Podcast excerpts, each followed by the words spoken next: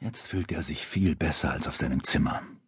Endlich war er nicht mehr allein, auch wenn er es nicht wagte, die jungen Frauen oder die Japaner anzusprechen. Seit seiner Ankunft in der großen Stadt der Kablonak hatte er sich allmählich daran gewöhnt, jeden Tag Leuten über den Weg zu laufen, die er nicht kannte. Aber es schien ihm noch zu schwierig, das Wort an jemanden zu richten, dem er nicht vorgestellt worden war. Bei all diesen Begegnungen, die Marie Alix für ihn organisiert hatte, hatte er in drei Tagen mehr Menschen kennengelernt als während seines ganzen bisherigen Lebens in seiner Heimat. Andererseits, was die Kablunak jemanden kennen nannten, hieß einfach nur, dass man sich an sein Gesicht und seinen Namen erinnerte, während es für ihn bedeutete, dass man über Jahre hinweg mitbekam, wie jemand lebte, in guten Zeiten wie in schlechten. Er schaute wieder auf die Karte und unternahm einen Versuch, sich für die Cocktails ohne Alkohol zu interessieren aber er merkte bald, dass es nicht klappte. Sein Blick schweifte dauernd zu der Liste auf der anderen Seite ab. Die Erinnerung daran, wie es sich anfühlte, wenn man Alkohol getrunken hatte, strömte ihm seit seiner Ankunft in diesem Land durch die Adern. Es hatte beim Begrüßungscocktail in der Botschaft begonnen, und sein Körper wollte diese Leichtigkeit von neuem spüren. Manhattan. Eine Gegend, die er nicht kannte. Blue Lagoon. Eine solche würde er jetzt gern betrachten.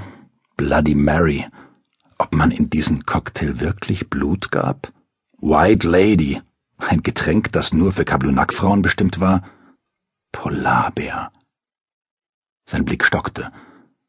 Die Wörter verschwammen ihm vor den Augen, und sehr sanft begann sich die Bar um ihn zu drehen. Polarbär. Eisbär. Der große Nanook mit den schwarzen Lefzen. Da erinnerte er sich die Fahrt über den Schnee, das Gebell der Hunde, der Wind und natürlich Navaranava. Als die Stunde der Abreise herangerückt war und das kleine Flugzeug der Erdölförderstation seinen Motor warm laufen ließ, hatte Navaranava es geschafft, der väterlichen Aufsicht zu entfliehen, um ihn noch einmal zu sehen. Wann kommst du wieder? hatte sie gefragt, noch ganz außer Atem vom Laufen. Bald. Und ich, ich bleib hier allein. Ein Teil von mir wird dich nicht verlassen. Sie hatte gelächelt. Und er fühlte sein Herz in der Brust springen wie jedes Mal, wenn sie ihn anlächelte.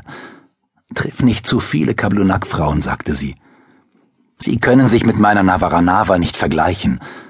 Sie lächelte noch einmal, aber ihm war nicht entgangen, wie sich in ihren Augen Tränen geformt hatten. Der Pilot war aus der Kabine geklettert und hatte ein Zeichen gemacht, dass es Zeit war aufzubrechen. Gehe fort, um dich wiederzufinden, hatte ihr Navaranava noch gesagt. Dann hatten sie Geschrei gehört. Bei den Iglos stand eine kleine Gruppe von Frauen, die bemerkt hatten, wo Navaranava war, und nun bekundeten sie ihr Missfallen. Seit sie nicht mehr verlobt waren, war es ihnen verboten, sich unter vier Augen zu treffen. Mein Geliebter, hatte sie gesagt.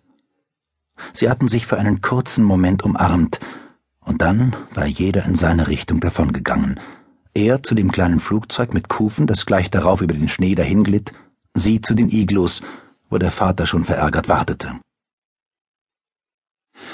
Während das Flugzeug an Höhe gewann, hatte er ein letztes Mal ihre schlanke Silhouette erkennen können, die sich gegen die glitzernde Schneefläche abhob. Dann war die Maschine abgedreht und er hatte das Dorf aus dem Blickfeld verloren. Navaranava. Navaranava. Was machst du in diesem Augenblick? dachte er und schaute melancholisch auf den Kellner, der ihm ein Glas brachte, in dem Eiswürfel klirrten. Sie war ihm versprochen gewesen. Sie kannten sich, seit sie geboren war, und er ein kleiner Junge. Als sie zu laufen begann, führte er sie über den Schnee spazieren, und ihre Mütter blickten lächelnd auf die beiden kleinen Gestalten, die einander an der Hand hielten. Schaut nur, wie gut sich unser kleiner Ulik und unsere niedliche Navaranava verstehen. Wir werden sie einmal miteinander verheiraten. Denn im Land der Inuit werden die Ehen oft schon ausgemacht, wenn man noch ein Kind ist. Und so weiß jeder, welches Mädchen oder welcher Junge einem zugedacht ist, was Zweifel und unnütze Rivalitäten erspart. Als er die beiden jungen Frauen beobachtete, die an der Bar noch miteinander sprachen, ahnte er, dass im Land der Kablunak andere Bräuche herrschten in Paris schien man sich den Frauen nähern zu können, ohne den Zorn eines Vaters auf sich zu ziehen oder die Eifersucht